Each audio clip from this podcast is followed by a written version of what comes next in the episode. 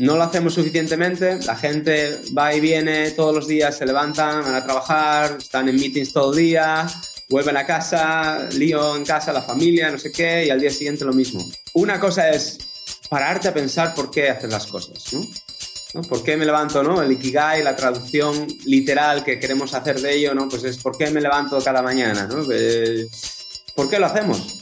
¿Por qué trabajas donde trabajas? ¿Por qué llevas tanto tiempo allí? ¿O no?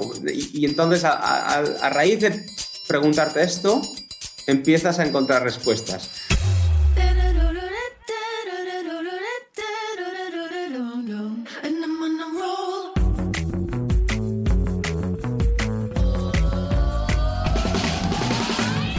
Hola, soy Fernando Trueba y esto es True Growth un espacio para descubrir las historias de los emprendedores, ejecutivos y deportistas más destacados de México, España y Latinoamérica.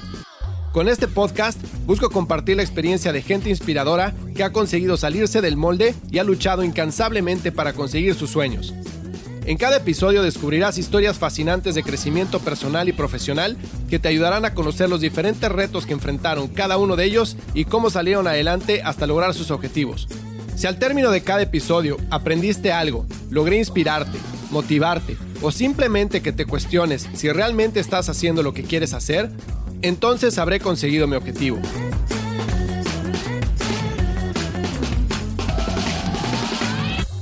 Hola, hola, ¿cómo están? Bienvenidos a un episodio más de True Growth. Hoy tengo como invitado Alberto González Otero, que es el CEO y fundador de Just on Purpose una empresa dedicada a ayudar a las compañías, organizaciones e individuos a encontrar su propósito para maximizar sus resultados. Después de estudiar la universidad y después una maestría, Alberto inició su carrera en el mundo laboral vendiendo enciclopedias de puerta a puerta en España. Gracias a su dedicación y trabajo, Alberto fue promovido varias veces hasta que ocupó la posición de cabeza de ventas en diversas empresas de tecnología en Europa. Sin embargo, se dio cuenta que esa vida no le satisfacía, no era lo que quería hacer y un día decidió renunciar a su trabajo y dedicarse a perseguir su propósito. Para hacerlo diseñó una metodología que le funcionó muy bien a él para realmente tener claridad de qué era lo que quería hacer en la vida. Esta metodología se la fue compartiendo a diferentes amigos y personas hasta que se dio cuenta que realmente funcionaba. Y a partir de ahí decidió formar su empresa. Al día de hoy, Alberto ya ha trabajado con empresas de la talla de Kenjo, Log Me In, Holland Hawk School, Energy Guards, entre muchas otras. Hoy con Alberto voy a platicar de qué es el propósito, qué es el Ikigai, cómo podemos encontrar el propósito en nuestra vida, cómo podemos hacer para alinear los incentivos económicos en las empresas al propósito de la misma y cómo podemos hacerle también para retener talento de esta forma. Espero que este episodio te agregue tanto valor como me lo ha agregado a mí. Si no lo has hecho aún, ve a truegrowthcop.com diagonal podcast y suscríbete a nuestro newsletter para que recibas semana a semana consejos para implementar estrategias de crecimiento acelerado en tu negocio. Yo soy Fernando Trueba y esto es True Growth. Recuerda que el verdadero crecimiento se da cuando logramos expandir nuestros propios límites. Hola Alberto, ¿cómo estás? Muchísimas gracias por tomarte el tiempo de platicar conmigo hoy y te mando un fuerte abrazo hasta Holanda. Bueno, pues muchas gracias a ti Fernando y encantado de estar aquí. Muchas gracias por invitarme. Y, nada, un abrazo de vuelta para Austin. ¿eh? Lo que hace la tecnología, caray. Oye, pues mira, antes que nada, como te platicaba antes de empezar la entrevista, eh, me gusta muchísimo lo que estás haciendo en Just on Purpose, todo el tema que traes del Ikigai y, tu historia en general me parece súper increíble, pero aparte una historia que es muy fácil de relacionarse con ella, ¿no? Entonces, ¿por qué no? Para la gente que nos escucha, eh, si no te importa, te podrías presentar y contar un poquito de quién eres. Sí, eh, bueno, pues mi nombre es Alberto González Otero y bueno, soy español eh, de Asturias, del norte, noroeste. Y aunque bueno, llevo viviendo en Holanda ya, pues van a ser casi 14 años. ¿eh? en enero ya hago 14 añitos. Muy contento aquí, casado con una mujer holandesa y tenemos dos niños de 11 y de, y de 8 años. Y bueno, muchas diferencias, muy contentos aquí. La comida es peor, el tiempo parecido a Asturias, aunque si hablamos de España, pues lógicamente aquí es peor, pero a mí no me cuesta tanto porque, porque vengo de donde vengo, ah, que en el norte llueve, más que aquí todavía. ¿eh? Y, nada, eh, a nivel un poco profesional, eh, pues bueno, tengo un background de ventas, ¿no? En, bueno, pues, casi 20 años o 20 años en ventas en diferentes industrias, diferentes sectores, pero sobre todo eh, mucho en tecnología, en software, donde estuve pues 11 años. Y bueno, desde hace unos añitos estoy con mi propio, mi propio negocio, mi propia empresa que se llama Just on Purpose y es una empresa de consulting, coaching, donde bueno, yo al, final ayudo a las, a las empresas, eh, organizaciones, eh, líderes y teams, eh, equipos, pues a, encontrar su propósito o a tener más claridad sobre el mismo y a, hacer cosas en base a él, ¿no? O, o, lideradas por el propósito más que por otras cosas que normalmente empresas tradicionales pues eh, ¿no? Eh, siguen, ¿no? como temas de eh, pues, revenues, beneficios, dinero, dinero, y eso es muy importante, pero bueno, yo creo que está bastante comprobado y hablaremos igual de esto, ¿no? pero hay mucho research, mucha investigación sobre esto, sobre que las empresas que siguen un propósito claro, que tienen un propósito claro, pues generan más beneficios incluso que las que no lo tienen. ¿no? Entonces, ahí estoy yo un poco ayudando en ese sentido. Y cuéntame cómo, porque hay una parte de, de, tu historia que me pareció increíble, ¿no? Que eh, está en tu website, cuando te describes a ti mismo, te describes en tres diferentes etapas, ¿no?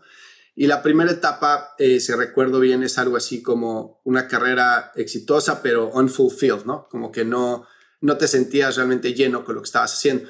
Y algo que narras es que tu primer trabajo estabas vendiendo eh, bibliotecas, enciclopedias de puerta en puerta. Y que te botaban en una calle y que te soltaban y después pues, te dejaban todo el día tocando en casas este, para vender estas enciclopedias y al final del día te recogían y te llevaban a, a un bar para decir cuántas habías vendido, ¿no? Entonces, cuéntame un poquito de esa época, de esa experiencia, ¿qué, qué fue lo que aprendiste? Bueno, pues eh, un poco para, para, ampliar un poco eso, cómo llegué allí, es eh, básicamente yo, si te remontas unos años un poco antes, yo estudié una carrera universitaria, pero porque tenía que hacerlo, ¿no? Realmente eh, no sabía qué estudiar, hay que decidir cuando eres muy joven. Eh, a mí me gustaba mucho el fútbol, ¿eh? que ahí coincidimos, jugaba al fútbol a un nivel bastante decente y eso es lo que me gustaba, ¿no? Pero bueno, como había que estudiar algo, pues al final me metí en una carrera, la hice, ok, tengo una carrera universitaria, luego hice un máster y al final pues bueno, yo lo que quería era ya trabajar, ¿sabes? Porque estudiar nunca me, nunca me llamó y sobre todo porque realmente no sabía lo que hacer. ¿eh? Y eh, también sobre eso, bueno, yo quería ser en ese momento, cuando lo tuve que pensar y tuve que decidir, pues digo yo, bueno, me gustan mucho los deportes y también me gusta mucho, ¿sabes? Los niños, ayudarles, jugar con ellos, soy, ¿eh? bueno con ellos. Pues voy a ser profesor, ¿no? De profesor de educación física y, bueno, hacer eso. Y, y a mi padre no le gustó la idea, dice, ¿cómo vas a hacer dinero con eso? Él trabajó muchos años en un banco, ¿no? Y, bueno, al final tenía que elegir algo. Una vez acabé mis estudios quería trabajar y quería eh, pues demostrar un poco ya que podía trabajar, que podía ganar dinero y tener mi propia independencia. Y como soy un poco impaciente, lo primero que encontré fue ese, trabajo. Incluso después de una carrera universitaria, un máster, pues eh, eh, empecé trabajando picando puertas en las calles. ¿no? Y al final, pues, eh, bueno, hay una historia detrás que es muy larga y no la voy a compartir aquí, pero te engañaban de aquella, ahora no sé cómo es, ¿no? pero te engañaban en el proceso de selección. Eh, a mí me dijeron, literalmente, me dijo el que me entrevistó, la primera entrevista, esto, ¿eh? como es esta empresa, que era el Grupo Planeta, tú pensarás que esto es para picar puertas y vender libros, ¿no? Y yo no tenía ni idea de, de lo que es el mercado laboral, no sabía nada. Entonces, como él lo dijo tan, tan rotundamente, dije yo, bueno, sí, pero yo pensaba, bueno, en Grupo Planeta habrá, no sé cuántos, es una empresa enorme, ¿no? Eh, habrá muchos tipos de trabajo. Pero como lo dijo así, dije yo, sí, y me dijo, pues esto no ya es para picar puertas ni es para vender libros. y una semana más tarde, eh, lo que tú me acabas de decir, ¿no? A las 10 de la mañana aproximadamente me dejaban en una calle eh, o varias calles y me decían, mira, estas calles son para ti y tienes que trabajarlas hoy y picando a todas las puertas, eh, timbres, eh, y bueno, está tratando de entrar en las casas. Y cuando entraba, me dejaban entrar y no me cerraban la puerta encima eh, o delante de la cara, pues intentando vender pues, una colección, una enciclopedia de 2.000 euros sobre la marcha. Pues un poco mi primera experiencia laboral fuera de lo que es los estudios, después de los estudios. Un poco, un poco dura. ¿Y qué, qué te dejó? Porque obviamente me imagino que eh, si trato de hacer una similitud entre picar puertas y vender enciclopedias en aquel entonces contra levantar dinero para un startup el día de hoy no es muy diferente, ¿no? Que recibes mil nos y de repente un sí y no sabes ni cómo lo hiciste. ¿Qué fue lo que construyó en ti además de esa resistencia al rechazo? Bueno, al principio, eh, ya te digo, ¿no? Al principio lo que te venden, sobre todo, em, porque es un trabajo que no le gusta a nadie. O sea, el trabajo ese, eh, o la mayoría, eh, yo creo que no le gusta y es probablemente mi, mi, peor experiencia profesional en mi vida. Pero es la que más aprecio de todas. ¿no? ¿Por qué? Porque me cambió realmente. Yo era muy tímido, no con la gente que conocía, pero con gente que era más extraña o que no conocía bien, pues me, no hablaba con ellos ni nada. Y de repente pues tenía que entrar en casas de la gente, sentarme en sus sofás, ¿sabes? Y, no los conocía de nada y tenía que contarles una historia y tratar de vender. Eso me cambió mucho. Y luego, bueno, el, tema de que al final, al principio, tú entras ahí porque lo que te venden es el dinero que puedes ganar, vendiendo enciclopedias. Lo mismo, ahora ya han pasado muchos años, no sé cómo está el tema, pero en su momento podías ganar mucho más dinero que muchas gentes con trabajos, digamos, más, más serios ¿no? o más profesionales en, ese sentido. Entonces, al final entras un poco, en mi caso, eh, por probar a los demás que puedes trabajar, ¿sabes? Que tienes un trabajo, que puedes tener tu independencia. Por otro lado, bueno, pues ganas dinero eh, o puedes ganar ese dinero. Y bueno, el problema, que yo siempre digo que es el problema principal, es que a mí se me dio bien. Y entonces vendí, ¿no? Y, vendí enciclopedias y, bueno, pues ganaba bastante dinero. Para mi edad, en aquella época, pues muy bien. Y eso era un poco al principio mi, mi driver, ¿no? Pero ¿qué pasa? Que la mayoría de la gente se marcha después de una semana o en la misma semana cuando empiezan, ¿sabes? Claro. Yo hice esto como un año casi, ¿eh? casi un año. Y hubo un momento donde inconscientemente, en aquella época, ahora me doy cuenta, pero inconscientemente yo dejé de pensar tanto en el dinero que estaba haciendo, ¿eh? que era la única razón por la que estaba ahí, y empecé a ver el valor que alguna gente le daba a los libros. Yo era una persona que yo no leía. Yo asociaba leer con aburrido de la escuela, te mandaban leer libros muy, ¿eh? no los más bonitos del mundo, quizá, y no le daba valor a los libros y a leer. Pero en cambio, el ver que mucha gente sí que le daba ese valor, me hizo cambiar mi perspectiva y entonces empecé a pensar, bueno, ¿qué es lo que realmente hago? ¿Yo vendo libros o estoy aportando una, plataforma, digamos? Estoy dándoles un sitio, sobre todo, ¿eh? el target era familias con niños. ¿eh? Eh, estoy dándoles un sitio seguro, de aquella empezaba Internet y todo esto, y aquí pues es algo donde ellos pueden estudiar, aprender, hacer sus, sus trabajos después de clase y es algo que es seguro para ellos. Y así fue como empecé a verlo y eso me motivó para seguir haciéndolo y, hacerlo por, en teoría, tanto tiempo, ¿eh? cuando mucha gente, pues bueno, se, iba antes, ¿no? Entonces eso me cambió mucho, lo aprendí mucho. Fíjate que con dos cosas que dijiste me relaciono muchísimo. La primera es la lectura. Me encanta leer ahorita, pero nunca me gustó. Y le he hecho la, escuela, la, culpa a la escuela 100%, porque el primer libro, me acuerdo, que me tocó leer, puede ser primero de secundaria, fue La Metamorfosis de Kafka, que era el niño que se convertía en escarabajo y que su papá lo odiaba, que yo decía, puta, ¿qué es esto? O sea, pero ¿por qué me voy a yo aquí a torturar leyendo esto voluntariamente, no? Eso una. Y la otra es que mi primer trabajo fue en Nestlé, en la empresa de, de alimentos. Y también me tocó, que un sistema de, de, selección que te hacían sentir que, o sea, tú eras el güey que iba a cambiar el mundo porque habías pasado ese sistema, ¿no? Entraban, no sé, 500 personas, seleccionaban a 5, lo que sea. Dieron este programa rotacional en el que te prometían que llegabas a una gerencia de marca en aquel entonces, después de haber pasado por varias áreas de la compañía. Y la primera área que me tocó a mí fue ventas de chocolates. Entonces me dieron un coche este, que no tenía radio, no tenía aire acondicionado, de milagro tenía volante. pues entonces yo vendía chocolates. Este, ya te imaginarás en México vender chocolates eh, básicamente a mayoristas, ¿no? A distribuidores de dulces. En el verano había ciudades que me tocaban con 40 grados centígrados y llegar a vender chocolates, pues no, no era lo más apropiado, ¿no? Y a los seis meses dije, basta, o sea, ya no, no puedo hacer esto más, debí haber tenido la resiliencia que tuviste tú. Pero básicamente sentía que después de haber pasado cuatro años de carrera siendo ingeniero y lo que sea, estar vendiendo chocolates de puerta en puerta, pues no, no era lo que, más, lo que más me gustaba hacer. Pero al final del día, creo que gran parte de lo que después utilicé en mi carrera fue lo que aprendí ahí, ¿no? Que era este, pues a vender, a salirme de mi zona de confort, porque pues estaba obviamente incomodísimo en la posición, aprender a abordar diferentes tipos de clientes, etcétera, ¿no? Pero al final del día, como esa resiliencia de, que te digan no, te digan no, te digan no todo el tiempo, te sirve muchísimo para empezar a construir ese caparazón y más adelante de poder utilizarlo a tu favor, ¿no? Después hablas de que viste un TED Talk, ¿no? Eh, bueno, perdón, antes de eso, estuviste creciendo en tu carrera, ¿no? Fuiste subiendo diferentes escalones en la parte de ventas, después de vender enciclopedias, estuviste vendiendo productos de tecnología muchos años y después empezaste a formar equipos, ¿no? Y algo que mencionas es que te gustaba mucho hacer eso, pero que tú encontrabas una diferencia fundamental entre lo que tú pensabas que era el liderazgo o lo que debería ser el liderazgo y lo que realmente significaba el management, ¿no? Como manejar un equipo. ¿Me podrías platicar un poco de, de qué significa eso?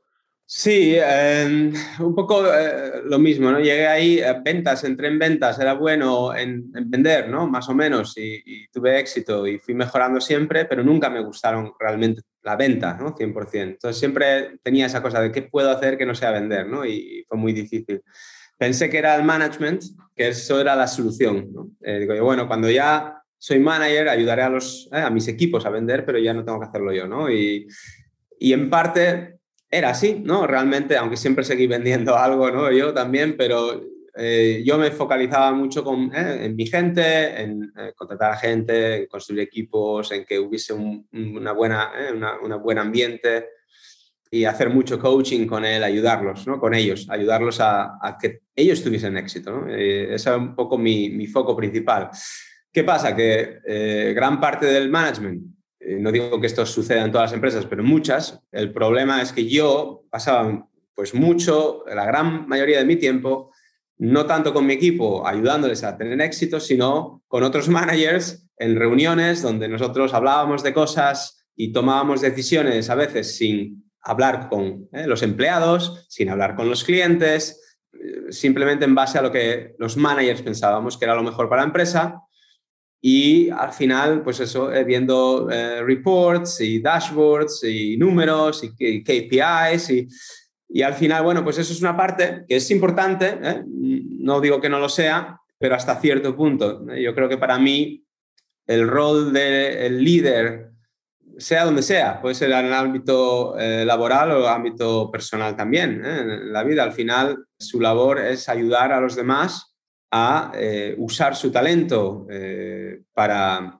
pues, hacer algo que beneficie no solo a ellos, sino eh, a otra gente también. En el ámbito de la empresa, pues a la empresa, lógicamente también, y a desarrollarse como persona y como profesional. Entonces, yo creo que la diferencia, y hay mucho contenido en Internet y en LinkedIn sobre esto, ¿no? La diferencia entre management y leadership y, y demás. Entonces, yo no soy aquí ningún gurú ni nada, pero para mí es eso, ¿no? Eh, managers lo que hacen es gestionar a la gente, ¿no? Su propio nombre lo indica, y gestionar eh, recursos o tratar a la gente como recursos y como un poco eh, números en ese sentido. Y líderes lo que hacen es, bueno, pues poner a la gente delante de ellos y tratar de ayudarles a mejorar, a desarrollarse, a, conocer sus talentos, sus skills y, mejorarlos para un bien común que es el bien del equipo, el bien de la empresa. Y, al final yo creo que la, mayor diferencia es, es, eso.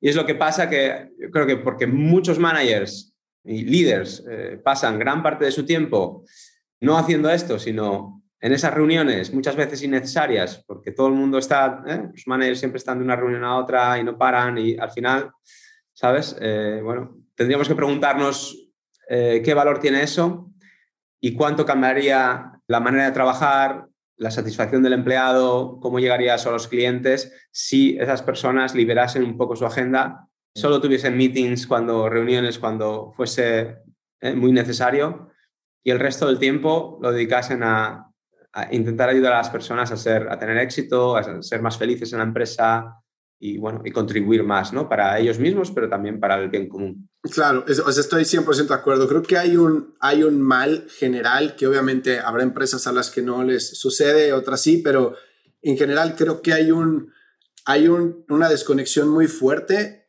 entre lo que se le exige al empleado y la libertad que se le da para actuar, ¿no? Entonces, por ejemplo, hay gente que son directores de área o que son VPs, etcétera, que parte de su compensación está dada por los resultados que tenga la compañía en general, pero esas personas no tienen injerencia en las decisiones de la compañía en general, ¿no? Entonces, si trabajas por una empresa global y la empresa decide lanzar en Nigeria y tú dices, no, yo no estoy de acuerdo en que se lance en Nigeria y se va a invertir un X cantidad de dinero para hacer ese lanzamiento y tú no tienes control sobre eso y al final del día afecta el profit de la empresa y afecta tu compensación. Entonces, creo que existe mucha desmotivación por eso, porque se exige un 100% de accountability, pero no se da un 100% de libertad, ¿no? Entonces, creo que conforme a la gente se le va dando, eh, se le va exigiendo y se le va pidiendo resultados, tiene que dársele también las herramientas y la libertad para poder tomar decisiones que, que vayan a influenciar esos resultados, ¿no? Si no, al final del día le estás diciendo que le estás exigiendo resultados por algo que tú le dijiste cómo hacer. Y eso creo que, que no ayuda para nada con la retención, ¿no? Y lo vemos ahorita con todo lo que ha pasado después de la pandemia, la cantidad de gente que ha renunciado a sus trabajos, que no solo ha sido por un tema de, desconecte con la visión de la compañía, con el ambiente, con que pues la cultura de la empresa ya, ya no la puedes vivir, ¿no? O sea, si estás en tu casa, la cultura de la empresa es la de tu casa y, y si tienes una buena situación en tu casa, perfecto. Hay mucha gente que desafortunadamente no. Entonces, creo que esa, esa desconexión es algo que no sé a dónde nos va a llevar, pero no creo que vayamos a volver a trabajar como se trabajaba antes al 100% y creo que es, hay una oportunidad muy grande de atacar ese problema, ¿no? de esa gente que está trabajando remoto, de esa gente que no está yendo a la oficina tanto, que tiene cierto nivel de responsabilidades, ¿cómo podemos hacerlos que se mantengan dentro del propósito de la empresa, dentro de la visión? Claro, pues eh, es así, ¿no? Y hay, mucho que podemos sacar de lo que acabas de, comentar, ¿no? Al final, eh, eh, es no, no, tanto es un problema, o yo no lo veo tan, tanto así, como una oportunidad, como bien dices también. Esto nos ha abierto los ojos. a muchos managers que son micromanagers, que les gustaba controlar todo y que la gente eh, que no les dejaba trabajar desde casa, ¿no? Y luego estamos hablando de diferentes sitios, pues en Europa, e incluso en Europa, dependiendo del país donde estés, se trabaja de una manera muy distinta. Pero eh, aquí en Holanda, que realmente es un país muy flexible eh, en ese tema, con el tema laboral, había muchas empresas que no permitían a la gente trabajar desde casa, o solo un día a la semana, ¿no? y, los, y los managers, pues bueno, les costaba mucho porque no podían controlar lo que hacían sus empleados. ¿eh? Y, se ha demostrado con la pandemia que incluso los niveles de productividad han crecido. ¿Qué pasa? Que los que son micromanagers siguen eh, haciendo micromanagement uh, y, en esos casos se vuelve incluso peor, ¿no? Porque cuando estás aislado, cuando no puedes compartir todas las frustraciones con tus compañeros tan fácil, porque al final todo lo que es online, hay que planificar un meeting ¿eh? y, para hablar de esto y no, esas conversaciones espontáneas tampoco, ¿eh? no existen ya. Eh, pues bueno, todo esto ha incrementado otros problemas como temas de burnout y, bueno, y de gente que se siente muy mal. Y al final lo que tú dices, ¿no? Lo que se llama The Great Resignation, mucha gente que ahora mismo, también por la pandemia y también porque se, se plantean, bueno, ¿qué es realmente lo importante, ¿no? Pues bueno, se, plantean ahora pues, eh, temas como cuál es mi propósito, por qué hago lo que hago, eh, cosas que antes quizá no se planteaban y, que bueno, que llegan un poco a eso, ¿no? Que hay grandes profesionales que se van de las empresas, grandes profesionales que podrían añadir muchísimo valor a las empresas y que se hacen consultores, ¿no? Puede ser tu caso, por ejemplo, puede ser el mío, ¿Por qué? Porque al final no, nos encontramos en ese, sistema donde al final, eh, bueno, eh, ya no eres una persona, eh, es un número y de todo lo que depende de tu éxito es de números y al final se focaliza más en eso, pero no se focaliza tanto en la persona. Y al final eso la gente le hace pensar, pasas mucho tiempo en el trabajo, tienes que muchas veces decidir entre familia y trabajo, bueno, toda esa serie de cosas que al final a uno le hacen pensar y hace que pues mucha gente reconsidere su futuro y se vaya de eh, pues empleos buenos, con buenas condiciones, eh, buenos salarios, para intentar algo, algo nuevo y algo distinto. ¿no? Y cuéntame, ¿cómo fue eso para ti? ¿Cómo fue ese proceso? Porque sé que escuchaste el TED Talk de Dan Wetner, ¿no? En el que habla del Ikigai y creo que fue como un parteaguas para ti en tu carrera, ¿no? Cuéntame cómo, cómo, qué pasó por tu mente cuando escuchaste ese TED Talk, en qué momento estabas y cómo lo utilizaste hacia, a tu favor o, qué, qué, qué, siguió para ti. Bueno, al final eso fue una uno de las diferentes cosas que me, eh, yo los llamo fuentes de inspiración, ¿no? Eh, durante todos estos años, eh, estos 20 años en ventas y, como líder o head of sales o, director de ventas en empresas y demás, pues bueno, eh, esas fuentes de inspiración me inspiraron de una manera u otra. Y una de ellas fue el, TikTok Talk de, Dan Butner, que pues no sé, yo creo que lo vi en 2013, 2012, no, me acuerdo exactamente cuándo.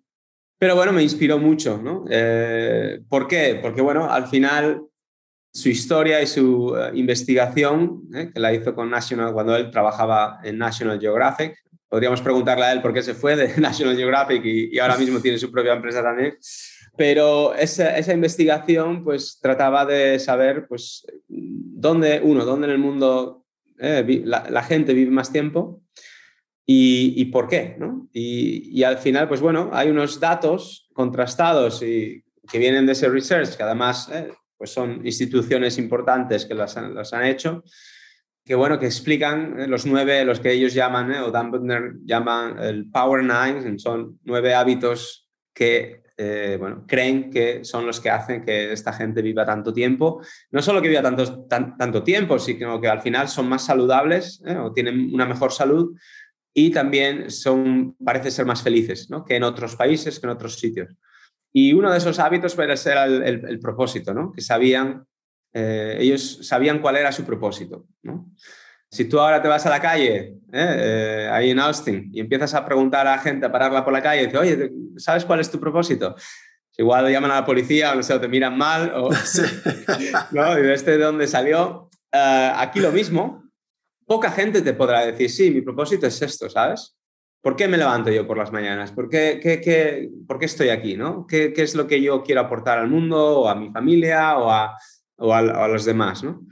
Y eh, no pensamos suficiente en eso. Entonces, esto pues, hizo algo ahí en, mi mente, ¿no? Y, había una palabra que era la, palabra Ikigai, que me llamó mucha atención, ¿eh? de Okinawa, una de las zonas azules.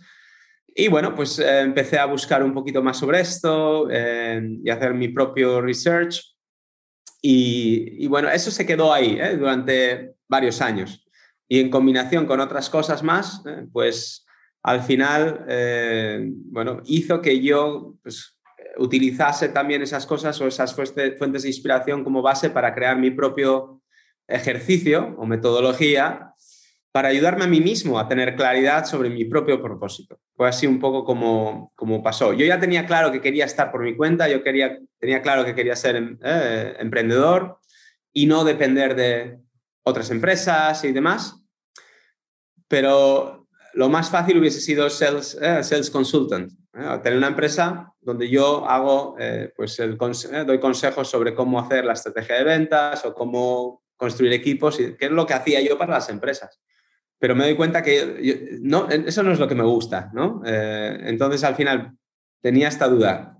Y gracias a ese ejercicio, pues bueno, me proporcionó esa claridad para decir, esto es lo que yo quiero hacer. Funcionó conmigo, empecé a hacerlo con gente de mi equipo, donde, en la empresa, en la última que en la que trabajé, con gente de otros equipos que venían a mí también, porque, bueno, a veces gente venía a mí con, con sus frustraciones y con sus cosas eh, sobre otros managers y me las contaban y yo les ayudaba y les decía bueno, si quieres hacer este ejercicio, pues eh, igual te ayuda y funcionó muy bien y al final, pues bueno, pues eh, esto se convirtió en la base de, de mi propio business y es cuando me animé a, empezar.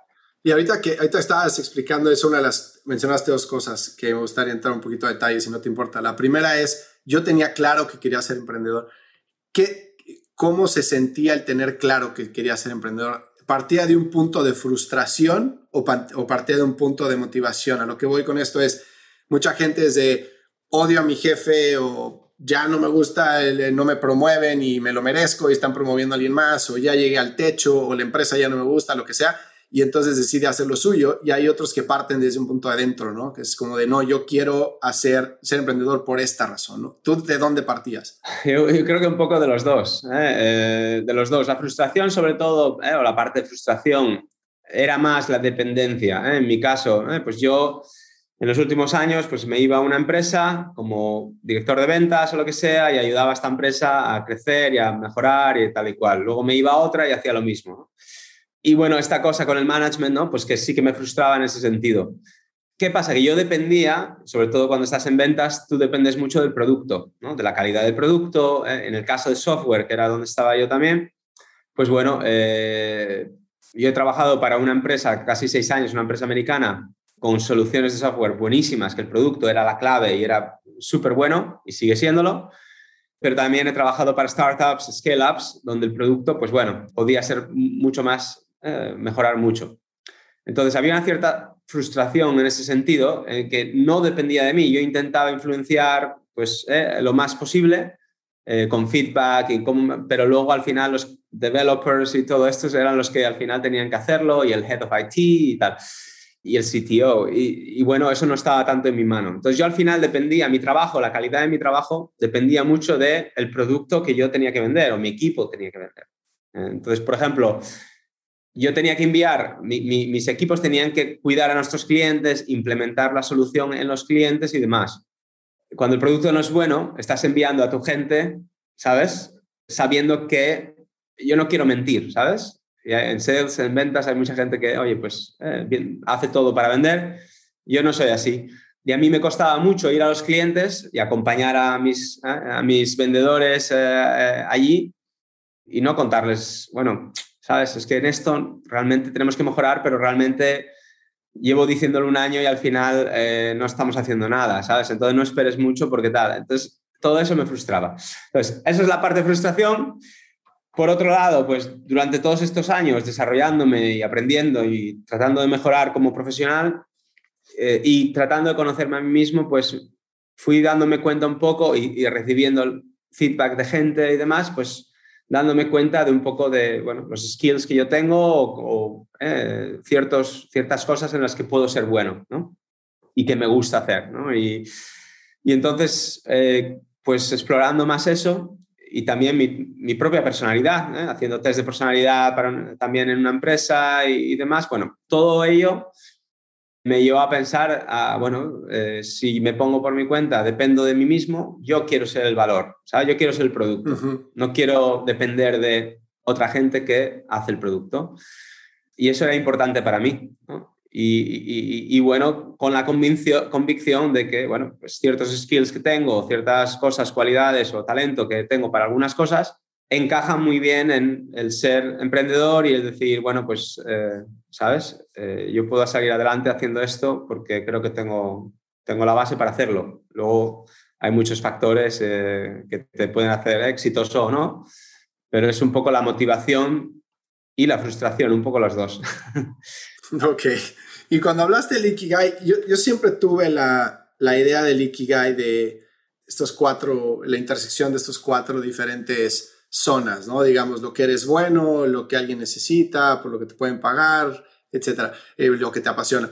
Pero hace poco vi un post tuyo en, LinkedIn que me gustó mucho que decía, eso, o sea, eso es como una, una adaptación del Ikigai al mundo western, ¿no? Al, de, este lado del, de la esfera, porque realmente no creo que ningún japonés, o estoy seguro que ningún japonés en su casa, tenga el póster del Ikigai como está ahí descrito, sino que es un tema de agradecimiento. Entonces, ¿me podrías, porfa, como elaborar un poco más en eso? O sea, ¿qué es realmente el Ikigai? Bueno, todo esto es un poco eh, basado en, eh, mi, propia, mi propio research, ¿no? Y, también durante todos estos años y, luego, eh, bueno, pues mi propia opinión al respecto.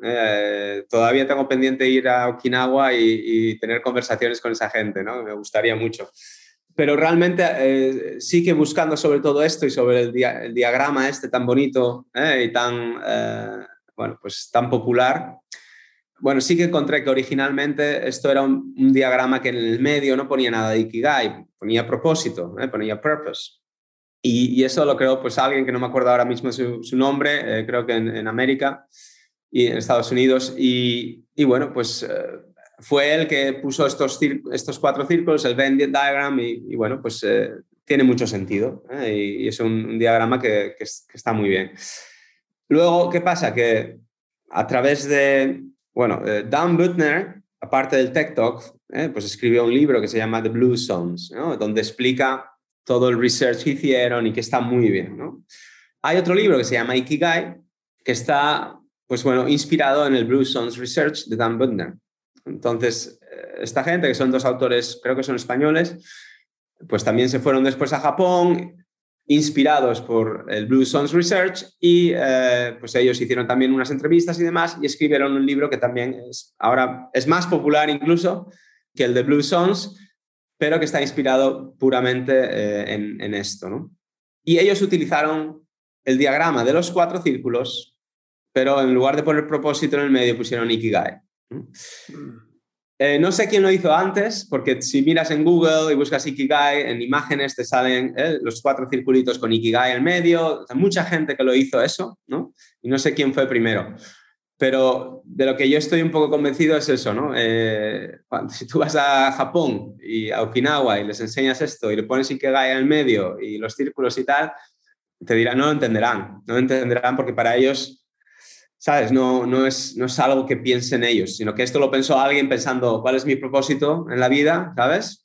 Hizo los cuatro circulitos, tiene sentido, pero lo que decía en mi post también, yo no creo que nadie ¿eh? en, Japón esté pensando en su Ikigai, pensando en cuánto le pueden pagar o que le tengan que pagar, ¿eh? sino que muchas veces tienen distintos Ikigais y uno puede ser eh, más basado en la familia, otra puede ser basado en el trabajo y, y diferentes cosas. ¿no? Y para ti, cuando estás haciendo todo este research, dices voy a emprender, qué significaba para ti, cuál era para ti tu propósito, cuál era para ti tu Ikigai, o cómo estabas seguro de que, cómo se sintió saber realmente lo que querías. Bueno, eh, muy bien. Eh. Al, final es un proceso, eh, porque no fue un momento que digo yo, esto, bueno, al final igual más sí, ¿no? Pero, pero me llevó mucho tiempo, ¿no? Y es una combinación de diferentes fuentes de inspiración para hacer lo que hago.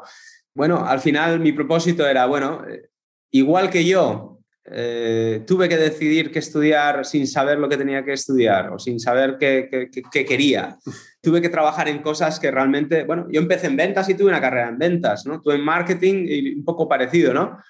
Eh, podría haber, si mi primer trabajo hubiese sido otra cosa, pues ahora seguramente tendría 20 años de experiencia en otra cosa, ¿no? Entonces yo pienso que la vida es mucho mejor, aunque todo esto te enseña y al final, si yo no hubiese hecho eso, quizá no estaría haciendo lo que hago ahora, ¿no? y lo aprecio mucho. Yo creo que también siempre es mejor, e intento ayudar, porque también doy clase en la Universidad de, Ciencias Aplicadas de La Haya, donde estoy ahora, y intento ayudar también, inspirar a los estudiantes a pensar sobre estas cosas, porque si ellos tienen más claridad un poco sobre lo que quieren hacer, sobre su propósito, podemos llamarlo Ikigai o lo que quieras, pueden empezar a tomar decisiones que les lleven por caminos donde potencialmente ¿eh? Eh, bueno, están más cercanos a lo que realmente quieren, aunque a veces se equivoquen. Y al final, pues, en lugar de tener 41 años y empezar su business como yo, eh, pues si yo hubiese tenido esta inspiración, por ejemplo, cuando yo tenía 18, 19 años, pues quizá lo hubiese iniciado pues mucho antes, ¿no? Y al final, pues bueno, son cosas que cuanto más tiempo hagas cosas que te gustan, pues más probabilidad tienes de ser más feliz, ¿no? Y de, y de al final, todo lo que haces te ayuda, todo lo que te haces te, te, hace aprender y te puede ayudar a estar cerca de tu propósito y hacer lo que te encanta hacer, ¿no? Pero siempre es mejor si, si haces más cosas de las que te gustan, aunque siempre vas a tener que hacer, da igual lo que hagas, hay aspectos de ser emprendedor que me gustan menos, siempre vas a tener que hacer cosas que no te gustan, pero eso es más fácil hacerlas si te das cuenta que, bueno, eso te ayuda a seguir tu propósito y a, hacer lo que realmente quieres hacer, ¿no? Por supuesto. ¿Y cómo le hace alguien para encontrar su propósito? Porque creo que se, se requiere de cierto nivel de madurez, ¿no? Yo no creo que sea coincidencia que mucha gente, o sea, en Estados Unidos le dicen el midlife crisis, ¿no? Que a los 40 años mucha gente como que dice, realmente qué estoy haciendo, o sea, me gusta lo que estoy haciendo, esto es lo que quiero dedicar el resto de mi vida coincide un poco con que pues la gente tiene hijos, los hijos crecen, te empiezas a ver la vida diferente cuando tienes hijos, eh, empiezas a cuestionarte realmente qué mensaje les quieres dejar. O sea, hay muchas cosas, mucha introspección en ese momento de la vida en el que la gente decide tomar un camino completamente diferente al que, al que había tomado anteriormente, ¿no? Entonces, ¿cómo le hace realmente a alguien para encontrar su propósito? Todo el mundo lo encuentra, hay gente que no. ¿Cómo lo ves tú? Bueno, yo, yo creo que hemos, todo esto ha cambiado un poco. Antes eh, realmente era así, ¿no? Al final, eh, gente en los 40, 45, eh, incluso 50, pues es cuando empezaban a, empezábamos a plantearnos todas estas cosas, ¿no? Hacernos estas preguntas, ¿no? Yo ahora lo que veo es un cambio fundamental con diferentes generaciones donde los millennials o la generación Z o como los que quieras llamar, pero al final la gente joven piensa mucho más sobre estas cosas de lo que nosotros pensábamos cuando nosotros teníamos su, edad. ¿no? Eh, cuando yo tenía 20 no pensaba nada de propósito ni pensaba en, el impacto que quería hacer a otros y demás. Ahora mismo sí se piensa en eso. Yo trabajo con muchos estudiantes y gente, ¿sabes? Eh, hay mucha gente que no quiere trabajar para cualquier empresa, quiere trabajar para empresas que crean un impacto positivo en el mundo, ¿sabes? O que hacen cosas buenas para el climate change, ¿sabes? Eh, y, ese tipo de pensamientos no los teníamos nosotros. Entonces yo creo que es una cosa que no siempre, lógicamente cuando tienes hijos tus circunstancias eh, cambian y piensas en estas cosas más y demás, por supuesto, pero sí que realmente al final la gente en general quiere crear un impacto positivo ¿no? y quiere, quiere ayudar. ¿no? Y, al final, da igual que sean cuando tienen 20, 20 y pocos años, pues también puedes inspirar, no a todos, pero eh, a muchos. Yo hago workshops con ellos también y al final les, eh, pues bueno, eh, les inspira a intentar conocerse un poquito más y saber esa dirección. ¿Cómo se hace? No todo el mundo lo encuentra. Al final, el, el paso fundamental para encontrarlo es poner el tiempo, ¿sabes? pararte y pensar sobre estas cosas, ¿sabes?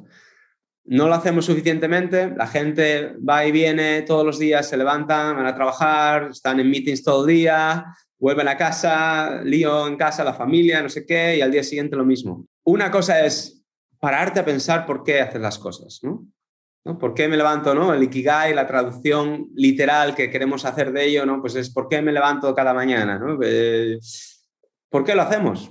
¿Por qué trabajas donde trabajas? ¿Por qué llevas tanto tiempo allí o no? Y, entonces, a, raíz de preguntarte esto, empiezas a encontrar respuestas. Segundo paso es un poco hacer algo con esas respuestas, ¿sabes? El problema también que tenemos es que muchas veces pensamos sobre esto cuando vamos a trabajar. Luego llegamos a la oficina, se nos olvida todo y ya dentro de igual un mes o dos volvemos a pensar, o a las dos semanas, volvemos a pensar en lo mismo, pero no hacemos nada con ello. Entonces, bueno, eh, como parte del ejercicio que yo hago, aparte de diferentes preguntas y demás, pues es escribirlo. Todo esto en un, en una, en un template, ¿eh? en una plantilla donde están estas preguntas y pues tienen que escribir las respuestas y tienen que ir pensando eh, sobre todo esto en un periodo de tiempo y es un ejercicio abierto, al final siempre se puede añadir más. Pero eso, tomarte el tiempo, pensar sobre estas cosas, anotarlos en algún sitio y luego muchas veces, que es lo que al final yo hago, es dejar a otras personas enseñarles todas esas respuestas, ¿no? Y gentes que no son tú, ¿eh? que, digamos son externas a ti, pues a veces ven cosas que tú no ves porque tú, al final tú, estás con, tú eres tú, mismo y, y, es un poco la misma razón por qué consulting eh, funciona, por qué coaching funciona. O sea, pagamos a una persona que no sabe prácticamente nada de nuestra empresa para que venga a nuestra empresa y nos diga qué podemos mejorar, ¿no? ¿Por qué no lo vemos nosotros? Pues porque estamos tan involucrados, con, no, tenemos, no ponemos el tiempo, es, es difícil, ¿no? Entonces, al final son eh, esa serie de pasos y luego preguntas, hay muchas y, eh, que, que, te puedes preguntar a ti mismo. Yo empiezo siempre con, eh, ¿qué, ¿qué es lo que más aprecias? ¿no? ¿Por qué, eh, what are you grateful for en, en inglés? ¿no? Eh, ¿Qué es lo que más aprecias? ¿Qué es lo más importante para ti? Y bueno, pues lo mismo. ¿Pensamos sobre todo en esto o no? ¿Lo suficiente? Pues en general no. Y cuando tomamos decisiones, pues sería bueno tenerlo en cuenta para ver si la, decisión o los caminos que tomamos están alineados con realmente lo que es importante para nosotros. ¿no? Y ahorita que mencionabas eso de qué es lo que más aprecias, ¿qué opinas de la gente que hace las dos, las dos caras de la moneda? ¿Qué es lo que más aprecias contra cómo te gustaría ser recordado? ¿No? Este, que muchas veces es o sea, yo ya ves que todo el mundo dice que lo de biggest regrets, ¿no? De lo que más te, arrepientes en la vida es cuando estás a punto de morirte y, y, decir, ¿por qué no hice bla, ¿no? Y, y, cómo me va a recordar la gente, qué es lo que dejé atrás. Entonces, ¿qué tanto sirve hacer esa conexión de hoy estoy aquí, esto es lo que valoro contra cuando llegue ese día, quiero que esto es lo que la gente que me quiere se haya llevado de mí? Bueno, yo creo que son cosas complementarias ¿eh? y que no, no, hay que escoger entre una y otra. Las dos cosas están bien, está bien preguntarte las dos cosas. ¿no? Eh, y al final yo creo que son necesarias. La segunda pregunta, lo de qué es lo que quiero dejar, es algo que yo no utilizo, por ejemplo, ¿eh? en, mi metodología, pero yo sí les digo a todos que se van a morir. en todos mis workshops yo tengo una, una slide, ¿sabes? Que es negra y que pone, you are gonna die y luego, eh, eh, luego saco una cosa que es, that's why you need to live, right? so that's, por eso eh, te vas a morir, por eso tienes que vivir, ¿no? Y puedes creer en la vida después de la muerte o en siete vidas o en no sé cuántas, me da igual, pero al final la que estás viviendo es esta, ¿no? Entonces, lo que se trata es de intentar ser lo más feliz posible, sabiendo que no se puede ser feliz lo más, el, el, 100% del tiempo, pero al final, si, ¿sabes? si vas a hacer algo, pues tienes que hacer algo, ¿eh? como trabajo y es bueno para ti y demás, eh, pues bueno, hacer algo, intentar hacer algo que te gusta, que te da energía y que luego al final eso lo transmites también en casa y lo transmites en diferentes ámbitos. ¿no? Entonces yo, yo, les, yo les, mi historia realmente, y es otra de las cosas que está bien que lo menciones ahora porque fue otra de mis fuentes de inspiración, pues fue una, otra, otro research, otra investigación de Bronnie Ware, eh, una, una, enfermera australiana que trabajaba en, bueno, pues cuidando de pacientes terminales que se iban a morir. Mm. Tiene un libro muy bonito también que se llama The Top Five Regrets of the Dying, los Top Five Regrets, eh, arrepentimientos de las personas que van a morir. También lo hay en, en, español. Y, y, bueno, es un libro precioso y es una mujer que también tuvo sus problemas para encontrar lo que realmente quería hacer y eh, acabó cuidando de gente que se iba a morir en semanas. Y estaba no en el hospital, sino en sus casas. Y pues bueno, esta mujer tenía conversaciones con ellos y ellos normalmente compartían de lo que se arrepentían más. Entonces ella documentó todo esto y lo puso en un libro y demás. Y el primero eh, era, eh, bueno, lo tengo siempre porque lo hago mucho en inglés, ¿no? Pero era sobre haber vivido una vida estando fiel a ti mismo y no, la, no vivir la vida que otros esperaban que vivieses. Un poco una traducción así. Entonces eso es lo que realmente estaba haciendo yo. Yo estaba viviendo la vida que otros esperaban de mí, ¿no? Eh, y no realmente lo que yo, la vida que yo quería vivir. Entonces, preguntando esto, ¿no? Eh, y haciendo este tipo de preguntas, bueno, si no pudieses fallar, es una que, utilizo también mucho, si no pudieses fallar, ¿eh? si, cualquier cosa que hicieses va a tener éxito, ¿qué es lo que empezarías a hacer mañana, ¿sabes? hoy mismo. Y bueno, es una cosa que realmente es, difícil ¿eh? para mucha gente, pero que sí que salen cosas que están ligadas, están conectadas con lo que realmente quieren hacer. ¿Por qué no lo hacen? Por miedo. Pero luego ya podemos entrar en eso y bueno, hay diferentes ejercicios que hago y demás y al final eh, nosotros somos los que más barreras nos ponemos y los que más miedos nos creamos para no hacer lo que realmente queremos hacer. Cuando lo compartes con gente que te conoce un poquito y sabe tu talento, tus skills y demás, tus habilidades, pues te dicen, bueno, ¿por qué no? ¿Sabes? No es tan difícil. ¿eh? Entonces, bueno, un poco esa, esa combinación. Y yo te digo, preguntas hay muchas. ¿Y qué es lo que quieres dejar? Yo, eh, o sea, no pienso tanto en cómo me van a recordar en ese sentido. Me gustaría que me recordasen con alguien que siempre intentó ayudar a los demás y demás. Pero al final yo pienso más en el presente, en decir, eh, ¿sabes? ¿Cómo quiero que me recuerden ahora? ¿Cómo quiero que mis hijos, cuando yo llego a casa, ¿sabes? Voy a jugar con ellos y, quiero que, que, eso, que eso quede ahí, ¿sabes? Y no cuando me voy a morir, pero ahora, ¿no? Eh, que, lo hago y que soy consciente de que, eh, y de que, bueno, pues hacer cosas con ellos y, y así está todo ligado, digamos, en ese sentido. Fíjate que a mí, cuando estaba haciendo la maestría, un profesor que fue un militar eh, estuvo en la guerra y ya sabes, esos tipos así duros, como pocas cosas, pero un tipo muy enfocado en el propósito. Y algo que me decía cuando platicaba con él, me decía, no seas de esas personas que trabaja durante la semana para vivir el fin de semana, ¿no? Traduciéndolo al español.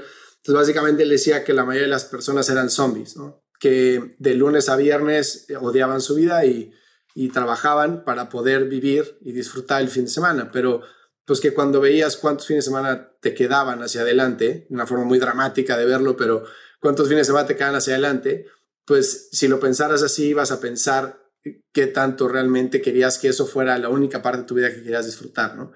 Y, y por otro lado, una vez jugando golf con un cuate que es súper exitoso este, en los negocios, yo le estaba contando eso y me decía, bueno, sí, pero también tienes que pensar que si tú te dedicas, si tú vives de lo que te apasiona, se, lo que te apasiona se convierte en tu trabajo. Y en el momento en el que lo que te apasiona se convierte en tu trabajo, la pasión se queda de lado, porque hay cierta parte de las cosas que te apasionan que es una liberación del trabajo y es una liberación del estrés y etcétera, y es meterte en otro mundo de cosas, por ejemplo, el fútbol, ¿no? O sea, por eso, o sea, todos somos técnicos el fin de semana y le gritamos a la televisión y lo que sea, y vamos a los partidos y, ¿no? Pero que si eso es tu día a día y de eso vives y de eso trabajas, que se ve muy diferente a como se ve cuando es una distracción, cuando es un escape. Entonces, que había que tener muy cuidado, mucho cuidado entre las dos cosas. Entonces, yo tratando de hacer como una reconciliación de ambos puntos, pues digo, al final del día decidí dejar mi trabajo, dedicarme a lo que me dedico, y me di cuenta que por un lado, sí realmente soy mucho más feliz, o sea, mucho más feliz. Por otro lado, vivo con más estrés en términos pues de financieros, eh, si hay un momento en el que un cliente no está, se cae el contrato, lo que sea, pues obviamente tendrá mucho más estrés y trabajo más de lo que trabajaba antes, pero es chistoso porque al final del día tengo más tiempo también para estar con mis hijos. Entonces sí trabajo más horas, pero tengo más tiempo. Entonces trato de pensar por qué.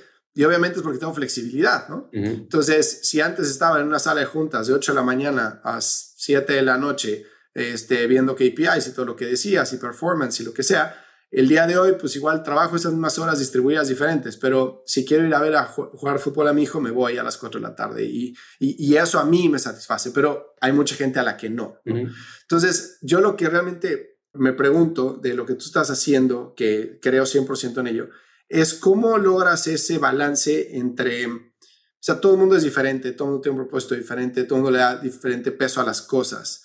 Entonces, cuando tú hablas de una compañía y de hacer que una compañía tenga un propósito y que la gente que trabaja por una compañía con un propósito claro eh, es mucho más feliz, ¿cómo una compañía decide comprometerse con un propósito cuando no lo tiene tan claro sin el miedo de que la gente se vaya? Porque tú puedes tener un propósito como compañía y al final del día que la gente que ya trabaja ahí no esté alineada con ese propósito, ¿no? Si ellos descubren su propio propósito y que empiezas a perder gente.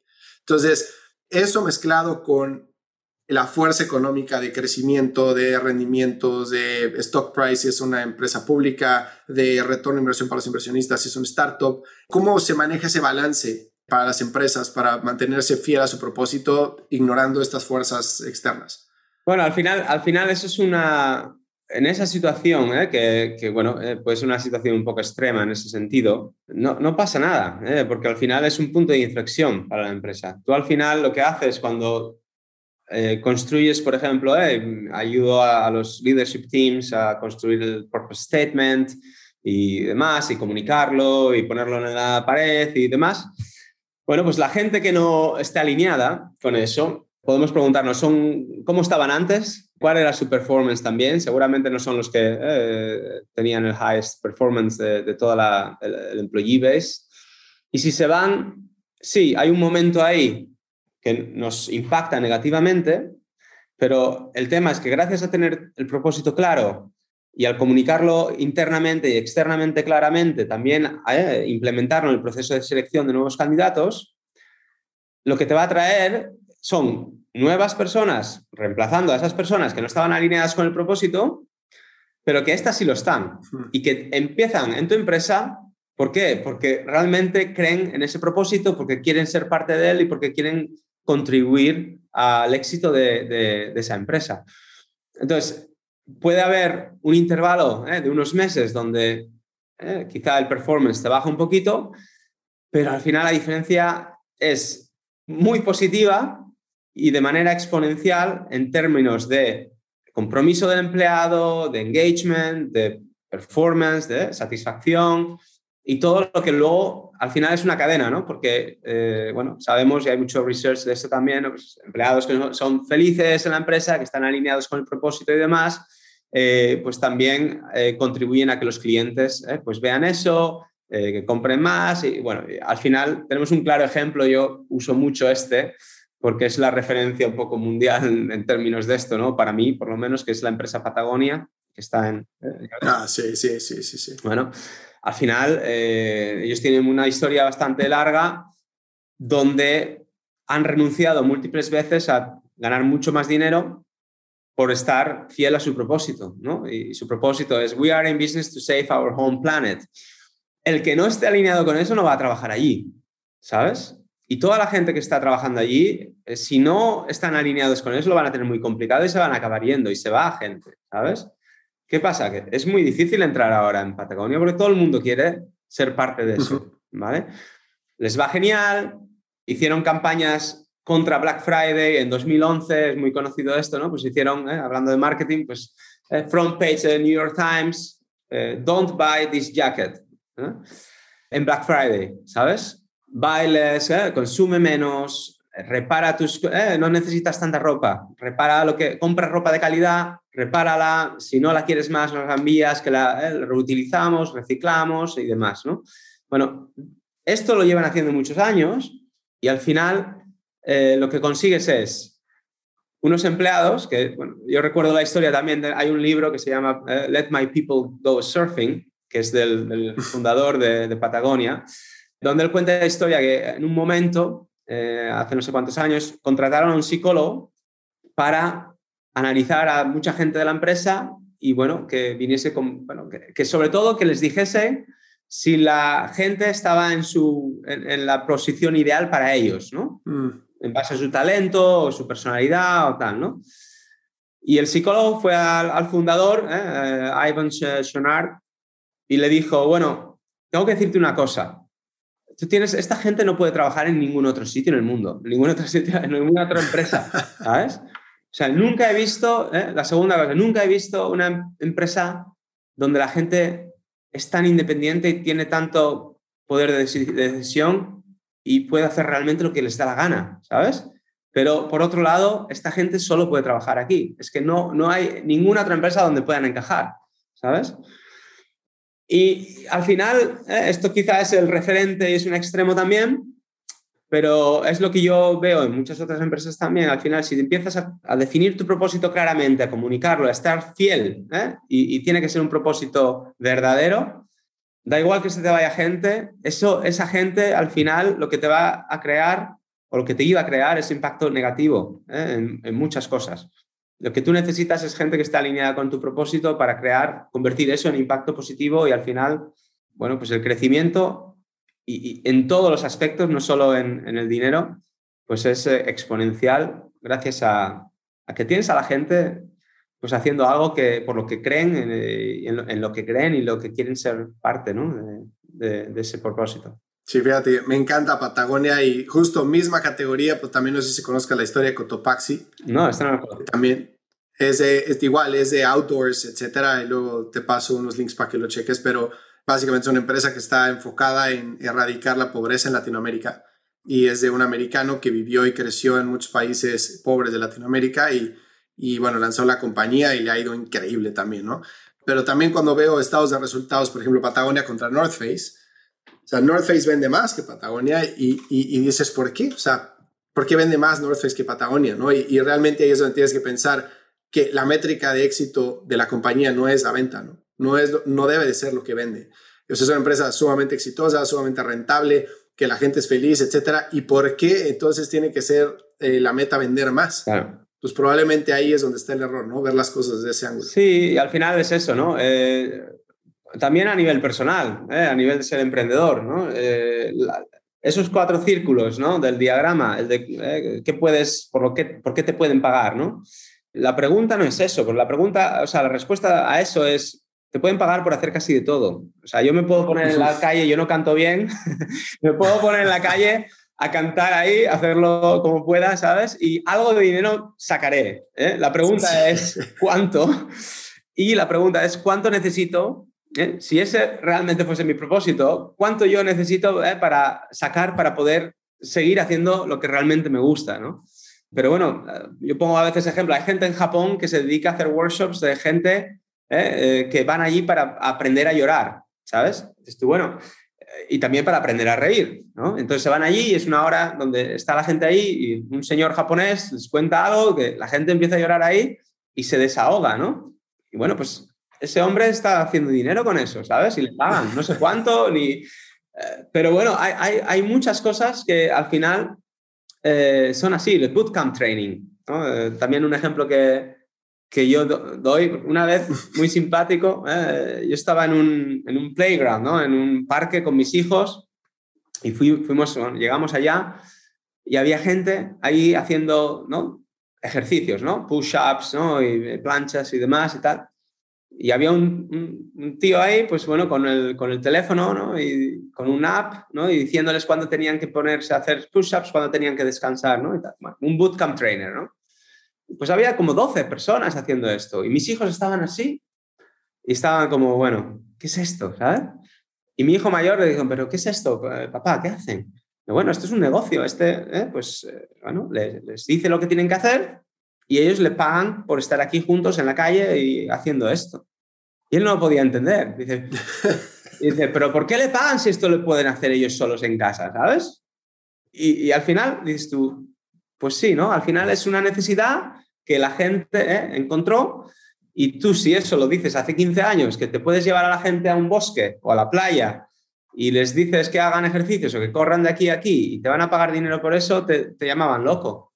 Pero ahora es un negocio, mm, muchísima gente lo hace y le pagan más o menos, tiene más éxito o menos éxito, pero si es suficiente para sus necesidades y para lo que realmente le importa, ¿sabes? ¿Por qué no? Entonces, completamente. Ahí estamos. Yo creo que los emprendedores también, ¿no? Eh, muchas decisiones que podía haber hecho yo en mi carrera, podía haber tenido una mejor carrera, haber llegado más lejos, se supone, haber ganado mucho más dinero, pero sí, estaría en aviones como estuve en una fase de mi vida, en aviones todas las semanas, de aquí para allá, y mi hijo no quería venir conmigo, ¿sabes? Cuando era pequeñito, tenía un año o dos años, yo llegaba a casa, lo quería abrazar y me hacía así, ¿sabes?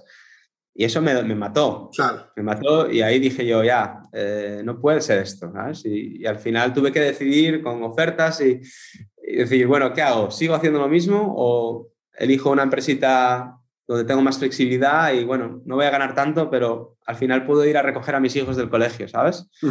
Y esto es un poco mis decisiones, que no tienen que ser, lógicamente, cada uno ¿eh? tiene las suyas, pero al final yo no quería ser esa persona que cuando tengo 60 o 70 o 80 o lo que sea, miro para atrás y digo, me arrepiento de no haber estado con mis hijos cuando, eran, cuando todavía ellos querían estar conmigo. Exactamente. Qué buena forma de cerrar. ¿Y cuál es tu propósito? Pues mi propósito es, es eh, ayudar a las personas. ¿eh? Ese es un poco el propósito en general. ¿Y cómo lo hago ahora o cómo, cómo ejecuto en, mi propósito? Es ayudando a organizaciones, a líderes y equipos, pues a tener más claridad sobre su propósito y hacer eh, pues más cosas eh, en, función, en función del propósito y no tanto solo liderado por, eh, o guiado por revenues y, profits y demás. Entonces, también es interesante, ¿no? Al final, eh, yo podría estar alineado con mi propósito dando clases de surf en una playa en no sé dónde, ¿sabes? Y sería súper feliz. Claro. Pero para mí es muy importante mi familia y es algo de lo que estoy agradecido, ¿no? Con esa pregunta. Entonces, yo sé que si hago eso, va a ser un impacto para la educación, por ejemplo, de mis hijos, ¿eh? si lo hago, por ejemplo, en España, porque la educación en España es peor que en Holanda, ¿no? Entonces, no lo quiero hacer porque para mí tengo esas otras prioridades. Entonces, eh, al final, mi propósito siempre creo que ha sido, aunque no lo supiese, ayudar a otras personas y bueno, pues lo estoy haciendo de la manera que ahora mismo eh, es lo que me encanta y lo que me llena y lo que además está súper en equilibrio con lo que realmente me importa, que es la familia y es mi prioridad absoluta.